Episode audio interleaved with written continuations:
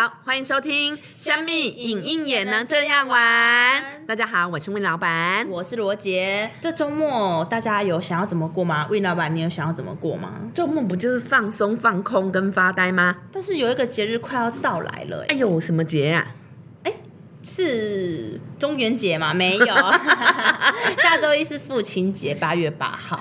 哦，父亲节啊，父亲节的话蛮重要的，这的确很重要，因为父亲在每个人成成长环境中一定都扮演一个很重要的角色。但，嗯，不知道为什么我发现一件事是，母亲节好像算是每年的一个。蛮大的节日，就于行销方面来说啦，我发现呃，就是都很热闹。就是母亲节，我们一定会买蛋糕，或者买花，或者买礼物，犒赏妈妈一年的辛苦。定位想要吃什么？哦，对啊，爸爸，我们就可能比较简单一点，就是可能包个小红包，然后大家吃个饭这样。对，我们家是这样，我不知道魏老板家是不是这样。对对对，我们也是比较简单，我们会过，但是我们比较简单。对，而且我觉得好像是，我觉得我们家好像是也被社会气氛影响了，因为好像母亲节大家会比较热络的过父亲节，好像就觉得。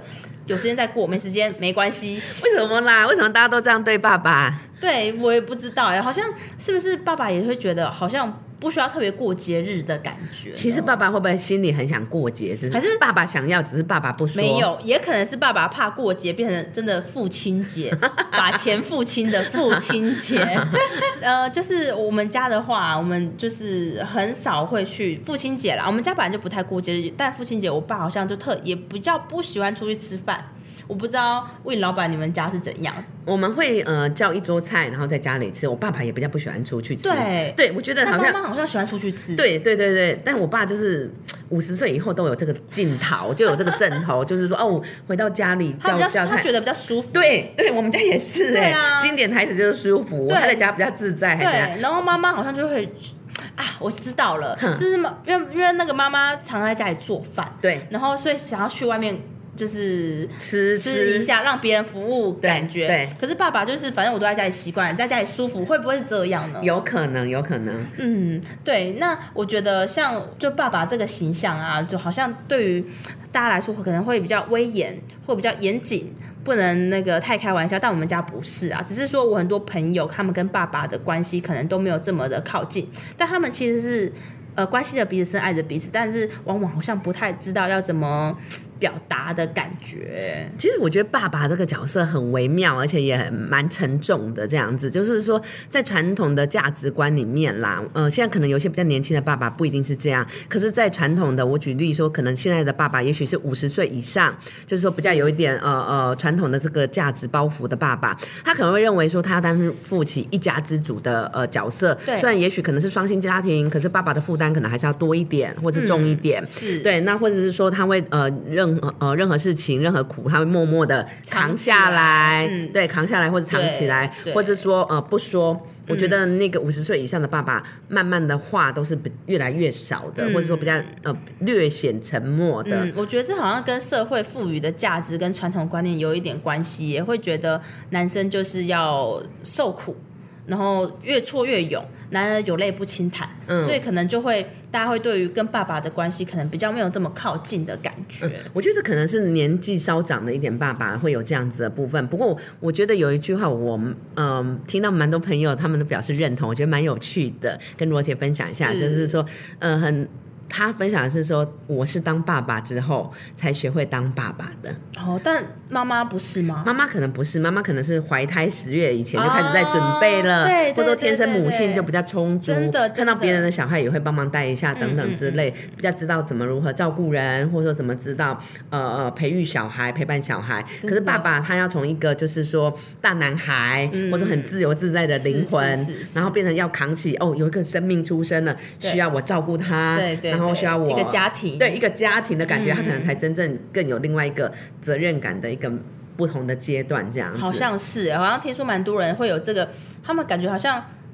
跳跳一阶，可是女生好像比较会循序渐进的感觉，因为你可能怀胎十个月，从一个月、两个月、三个月，你就已经在感受了，他已经在你体内了，你已经可以感受到到他。可是父亲感受不到啊。对对对，你也不能说他是局外人哦，他明明就是一起创建这个家的。可是他等到看到小孩他才落地之后，他会变成另外一个呃责任重大的角色。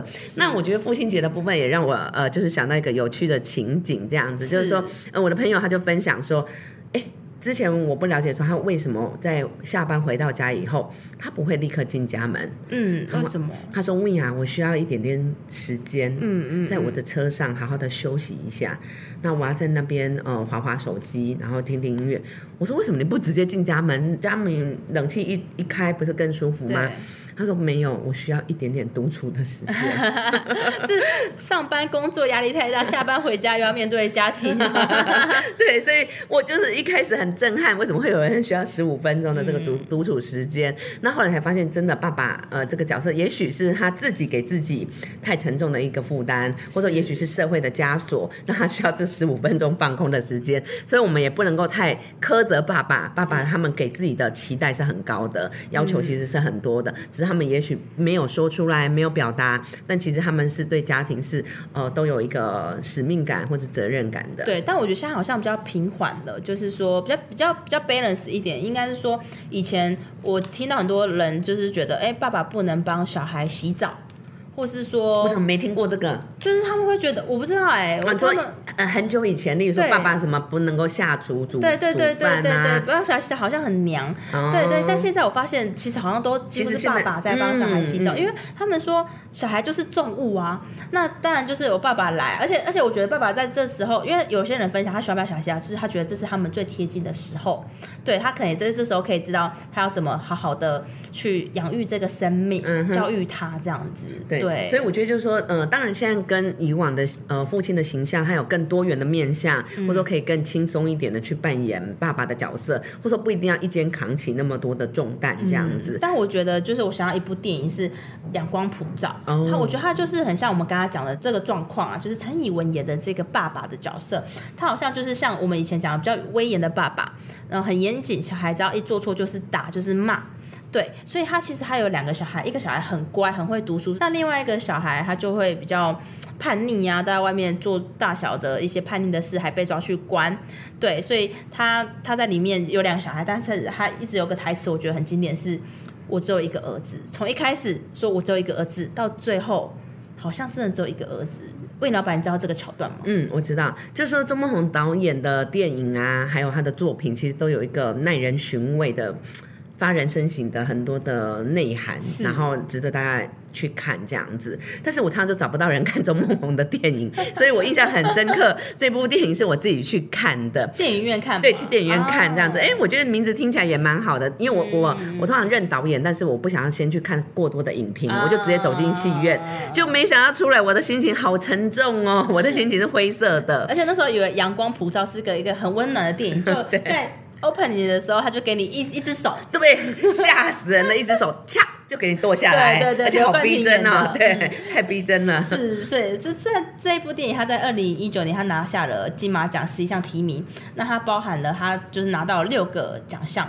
而且这六个奖项是大奖哦，它是实至名归。我觉得这个虽然看看了以后心情不是很好，但是呃我还你还好，我很沉重哎。可能还是因为你算是为人父母，可是了解了解，有可能有可能就是说，呃是有那个沉重的部分。然后，但是我觉得实至名归，因为他不论是就是说刘冠廷跟陈英文都演的非常好，然后还有脚本、音乐这些哦，我都很喜欢。嗯，对，但我觉得呃就是。呃，最大的就是，我觉得他有他有一个最大的转折是徐光汉演的这个角色自杀，嗯，对，然后让这个爸爸开始只有一个儿子，所以他在想办法，他要怎么去跟这个儿子相处，呃，亲近。啊，你的意思说，呃，因为自从大儿子自杀以后，然后他转变跟呃小儿子的部分，呃的一些转折，这个部分其实描绘的也是很深刻。对，我觉得对，所以陈以文靠这部电影拿下了最佳男主角。嗯，对，那最后这个爸爸虽然他一直骂他这个儿子小儿子的叛逆，但他最后他也做出一个更叛逆的事情。嗯，就是他把他也为了小儿子去杀了人。他爸爸虽然一直念一直念这个小儿子，然后非常疼爱大儿子，对，可他对大儿子的爱是呃讲不出来的。然后也是默默关心的，那可能是也是因为这个期望跟期待过重，对，结果变成大儿子最后选择自杀这个叛逆的行为，去结束他的生命。那其中反差，我觉得就是陈以文的部分，他开始发现小儿子的优点，嗯，对，然后去体谅到小儿子的角色这样子，对，所以但是他同样没有说他用行为去协助小儿子的这个呃下半身的部分，对，因为很多时候我们我们其实。就是像我自己啦，我我只要有一些负面的事情，我不一定会跟父母讲，我可能会跟姐姐讲，或是跟朋友讲。对，因为有时候真的不知道要如何。倾诉的感觉，嗯哼，对，所以阳光普照，它就是我们在阳光普照的时候也存在着阴影。那每个人心中其实也都有阴影，或是一个说不出来的阴暗面，都有，都是有的。那我们要怎么靠跟家人的一个沟通，去达到一个呃平衡的效果？我觉得这大家都是一个课题啦。嗯嗯嗯。所以我觉得周梦文很厉害的，就是说他透过这样子轻轻柔柔的呃一些音乐的部分，然后去去呃。冲击了这个画面的疏离感，嗯或者说这个的昏暗感的部分，那去做一个很呃微妙的一个搭配这样子。但是你看完以后，就像 maybe 是因为我已经有家庭了，所以我会觉得说，其实是真的很沉重。父母这个角色，哦，看完以后觉得更沉重了。对，对，因为看似柔和，但它其实它的影响力琢磨点很大，对，很深。我觉得它有点像呃墨水滴到水里面，然后晕开。对。对，然后会有这个涟漪的涟，对，然后这个水它不再那么透明，它有一点浑浊浊的，对对，所以就是我我为什么看出来心情是灰的，真的。然后还有就是说我每次要再重看这部片的部分，我就会嗯，就是说需要一点那个，我比较怕那只手啦 我不会，因为我知道我每次看完以后心情都会不太好。那四季愈合呢？我我我会想要它比较温暖，它比较温暖，我觉得它的部分我就还好这样子，它的那。那个呃，就是描写家庭啊，或是亲子的影片的部分，我觉得它比较温暖，它没有周梦给的这个影响力那样子的灰色的那个面向那么多。这样对我而言，嗯，所以四季愈合其实我觉得它的影片啊，非常的有日本的日本味、日本风格那种呃明度、彩度没有这么高啊，就是小品，对小品的感觉，对那。因为我记得我我看过他好几部作品，就是我比较印象比较深刻的是呃我的意外爸爸这部电影，所以我想问魏老板啊，如果你有一个，因为魏老板的小孩应该也五，我记得也五六岁，静宝，对对，嗯，那如果今天你发现静宝你养了五六年，你爱了他五六年，但你有一天发现哎他不是你的小孩的话，怎么？我会一直爱他，我怎么会那个呢？你怎么会问我这问题呢？对，会一直爱他，但是但是你有。你自己骨肉在别人家哦，怎么办？你意思说抱错小孩了？抱错小孩怎么办？天哪，我觉得这是很艰难的一个课题，这样子，而且这真的，如果是。戏如人生，人生如戏，这太难抉择了。对，大家会觉得这想不到，但其实它真的有发生过哦。这真蓝色生死恋也是啊。哦，真的吗？对对对对对对对对对。所以我的意思说，这样子如果对父母来讲很煎熬啦，因为你已经养育一个小孩，已经有感情了，而且这六年来，你看你把屎把尿，然后有小 baby 呵护到那么大这样子，所以我觉得要放手会很困难。其实，嗯，那所以你会就继续养原本的这个吗？还是你会可能要两个家庭协商吧？我目前。也没有答案，住住隔壁，住隔壁，这好主意，这不错，这 idea 不错。对，那我的育儿爸爸就在讲述这一个失误造成两个家庭在血缘关系和养育情感之间的一个纠葛与羁绊，到底是要换回孩子，还是不换，还是怎么办？你只是指呃，是这愈合的那个呃，我的意外爸爸这部片是是，那他在你剧里面，他带出一个。呃，一个典型的父亲，有一种父亲他是非常成功的，他有高级的社经地位，他同时也把这样的严苛的要求反映在对儿子的期望上，望子成龙啦，希希望给可以给儿子最好的。对，那魏老板，你猜这位爸爸他最后他是做什么选择？他会调换小孩吗？调回小孩吗？还是他会怎么办？我觉得他可能还是会想要养育他本来被他教育的很好的这个小孩，他可能是想要。养育另外一个他，所以我觉得他可能会想要留着，还是留着原本的小孩。对，嗯，但你忘记一件事，他很有钱，所以呢，他所以他在剧里面，他就是跟他提出了两个小孩都要归我，我给你钱。他说两个他都要，对，然后给对方钱，这样子不可能吧？另外一个爸爸也不可能放手。对，那所以这时候志剧愈合导演他打造了另一位父亲，他是对比的，他是他是一个没钱但很有钱的水电工，就很。没钱，但是有时间。哎，生性非常乐观，但他很愿意花时间跟小孩打一片呐，会玩一些就是游戏呀、冒险游戏之类的。所以他看似家庭非常平凡简陋，但他其实他们家庭很和乐。相比福山雅治，他的家庭其实就是很严苛，他可能不会跟小孩玩，他要小孩就是去读书、去补习、去干嘛的。对，所以我觉得他是他形成很强烈的对比。嗯，就不同的教养的 style，不同的风格。那一个是轻松随意的，然后一个是严格要求的。对，所以这时候是想说，如果你想要两个儿子都要，你靠的不可能只是金钱，可能是需要在乎更多内容。但是四季玉和导演他没有给我们一个结论呐，他他他没有给答案，对，这就是他的 style。我觉得他常常都是这个 style。对，就是他要你自己去想，但呃，我不知道，就是魏老板，你看这一类的电影的话，你会真的去想，或是去觉得说，哦，就是哎，我要成为哪一种妈妈吗？还是我要经营哪一种家庭？嗯，其实我觉得你你问的这个问题真的难不倒我，因为我是一个很有原则的妈妈。对对对，所以我觉得电影它会呃启发跟发人深省，但是我还是会呃让静宝他有呃一些的原则跟规范。但是呃我觉得我比较像是两边都有，就是一到五的部分认认真真，然后呃就是好好的读书，但是呃六日的部分就是放松。所以我觉得是说有兼顾这两面啦。对我，我觉得这蛮重要的，不然小孩都在一个高压环境下长大，就是也是蛮辛苦的。嗯嗯嗯，对，所以四季愈合，我觉得它近年比较广为人知的影片，它都是非常日本风味，很像日本老电影那种韵味很深、很长远的感觉。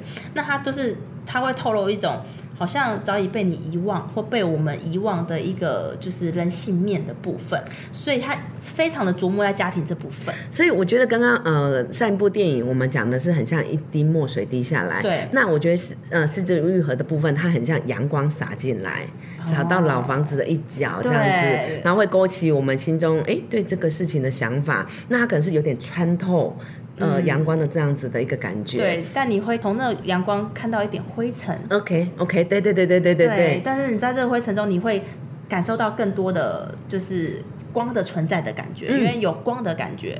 对但是它的阳光是不不是说非常刺眼，是强烈，是只是淡淡的的一个阳光洒进来，那可能不一定会给我们呃答案，嗯然后但是呃给予我们一点光，然后一点思考的空间，对一点点不同的启发。，对，所以这边也可以、我觉得我们好会讲哦。对这个没有在稿子上哦，我现在跟大家讲一下，没有在稿，是突然就是就是灵机一动，对对，所以呃，就是施玉和最近也有一部。呃，新的影片上映了，电影在上个月，它叫《婴儿转运站》。虽然它的可能跟父母亲教养比较没有太大的关系，但是它其实也点出了一个问题是，呃，小孩的话，比如说我们要怎么去对待一个小孩，因为如果他在他生长环境，就是比如说你让他不出生，或是让他出生有一个幸福的机会，哪一个会比较好呢？他也是就是耐人寻味的给我们信息，也是一个呃，就是选择的问题，或是抉择的问题，没有孰对孰错。对对，但是看你用什么角色去看待。对，我觉得他就是是愈合的导演，他很就是他就会给你一个这样的感受，就是哦，我记得他有部电影叫《第三次杀人》，嗯哼，那时候我以为这部电影会很悬疑、血脉喷张，没有，这部电影也是就是像刚刚讲的阳光洒下来的感觉。我看到最后，就是他们他们一直在说有一个凶手，但是凶手一直不承认是他，然后证据一直没有太多。最后看完了，我还是不知道凶手是谁。我真的不知道凶手是谁，就好像让你继续想，他就是不讲太多。嗯。嗯，他我觉得他就保留一点空间哈，我觉得有点像呃日本呃就是山水画里面的留白，对我觉得他也是有一点这个味道，就是留白，然后让你自己去呃欣赏那个白。对。那你觉得印度电影呢？哦，这个不一样的 style 了。嗯印度电影我的部分，我很喜欢他们的那个歌舞跟旋律，还有这个丰富的画面，这样子。宝莱坞，对对对对嗯，宝莱坞很厉害，我觉得。嗯那个是不同的 style。对，那我就想到英部有一部电影是非常热血澎湃的，然后也是跟呃父亲的情感之间有一点关联，是我和我的冠军女儿。这部也好看呢。这部超好看，我那时候我去电影院看呢，我真我真的是可以说绝无能场，对，而且对它片长蛮长的，好像快三个小时。对对，但我觉得它是精彩的，然后还有它的剧情是张力的，所以我觉得每次看这部戏都越看越兴奋。对，那我觉得他把呃，应该是它架构在我们都知道，印度是一个男女非常不平等的男尊女卑，对，而且它是极致，嗯，对，它的差距非常大。但是我那时候就觉得，哎，那在印度，如果女生要打摔跤，不会被歧视吗？或是他们会遇到怎样的困难问题？所以这也是我觉得在里面。就是在一开始我会想要看的原因，但是这个 hook 不可能是创造了完美节节奏的电影，它让里面的剧情也非常的有节奏感，有一个呃就是转折，对他让女儿去，可能中间好像可能不想要打摔跤了，嗯，叛逆的爸爸，哦，我觉得这个部分好看的就是说，呃，除了父与子的情感，嗯、刚刚我们有提到阳光普照是父与子的情感对，但是我和我的冠军女儿是呃父与女。呃的部分，对对，就是说性别上的不同了。是是是那这时候真的也，其实他也是呃依照父亲的期望，嗯所以他剧中他会希望说他的女儿从小就是比较男生的打扮，然后还有就是说从很小就开始训练要跑步，然后还很早就要起床，对。完全不让他享受女孩应该有的这个青春面相，而且把她头发剪得超级超级短，对，对。所以我觉得呃，他也是很明明显的呃，展现了父与女的一个呃期望值这样子。对，那这个就要看女儿她是不是愿意承担父亲这样子很沉重的一个期望这样子。嗯但是我觉得我和我的冠军女儿好看的部分就是说，嗯，她不按牌理出牌，嗯对她的剧情的部分。有蛮多的惊喜跟跟惊奇，所以他把这样子的，就是呃有点类似传奇性人物的电影，其实我觉得拆解的蛮好的。对，所以他最后我觉得他最酷的一个安排是，他选择把父亲关起来，让女儿自己去面对生命中最重要的这一场比赛。嗯，就是最后的时候，就是因为一个意外，对还是导演刻意的安排，我觉得是安排啦，嗯，啊然后让让父亲他没有陪伴在女儿身边对对，就打这个决赛。对意意味着父母亲终究要放手，让小孩自己去面对他嗯生命中的课题。嗯，是对是。对，所以魏老板，你要迟早学会放手会会会，我们才五岁啦，可能十年以后会不会放手？哦十年就放手，确定吗？应该 OK 的。之前我爸都说什么，等你十八岁我就不管你了。哎、我现在二十八岁还是没他 还是有管你。我觉得父母好像很难放手，已经习惯我。们要放手，要放心。对，所以我觉得每个小孩终究要脱脱离父母亲的照顾，因为也许呃父母亲有一天还是会离开自己，然后学会自己成长。就是我觉得它是一个很重要的课题啦。嗯对，在这部电影，我觉得它是非常，就是最后我觉得它有特别去带出来。嗯，对，所以我觉得就是说他，嗯，父母放手的课题是真的很很多，然后也很悠长的这样子。对，然后我觉得就是说，呃。父亲的亲情或者家庭的呃关系的亲情的牵绊，然后也是真的非常非常的深远这样子，所以我觉得这样子的题材，然后不论是我们在呃看电影，或是拍电影，或是说在呃拍影片的部分，这个这样子的呃家庭关系的题材，也是值得我们去探讨，有更多不同的面向，对然后来去丰富我们的人生。真的，真的，因为教育真的是一件很难的事情。以前小时候都觉得，呃，不管是老师啊、父母啊讲的一定是对的，但是后来长大了，你当然有自己的呃思考判断之后，你才发现，哎，其实。怎样的教养可能会可能会造成怎样的就是一些裂痕之类的，或是更多爱。对，那我觉得其实父亲这个角色，他是非常复杂面向的综合体，需要负担责任多一点，或是道德感很强啊，或者有些是经济上的提供者。但其实我觉得父亲的存在，它是一种。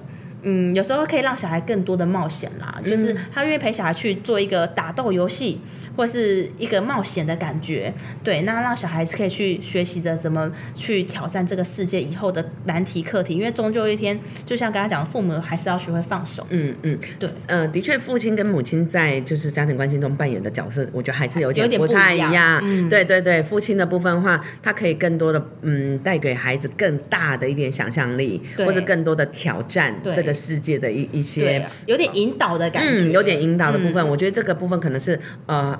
也许在一些呃妈妈的身上是没有办法呃学习到的，对，那父亲的呃更多的陪伴，那的确让小孩可以有不同的面向。嗯那我觉得父亲或是爸爸们也可以爱要勇敢说出口，对对对，我因为我觉得父亲很像是默默支支持你的。呃，对，是就是就是希望你出去这样子。那如果你你遇到任何问题，你可能回来妈妈会安安抚你，但父亲又支持你再继续出去。我觉得他是一个两种面向对对对两者面向的，我觉得啦。所以我觉得大家也可以在这周末跟父亲好好的聊聊天，或吃个饭，我觉得都很棒。嗯，我觉得父亲的角色真的是非常的呃辛苦，然后任重道远。然后我觉得爸爸也不要给自己太多的压力，然后呃学习释放自己，爱要对孩子说出口。然后我们是孩子背后最好的支柱，但我们也要学会表达这样子。对，我觉得孩子也可以跟爸爸好好的就是陪伴啊，抱一抱，啊然后也可以呃聊聊天。嗯，对，所以我们要祝呃天下所有辛苦的爸爸，祝您父亲节快乐！呃那希望大家这一周末都可以跟爸爸好好的度过一个快乐时光。我们是虾米影音也能这样玩，下次见。拜拜。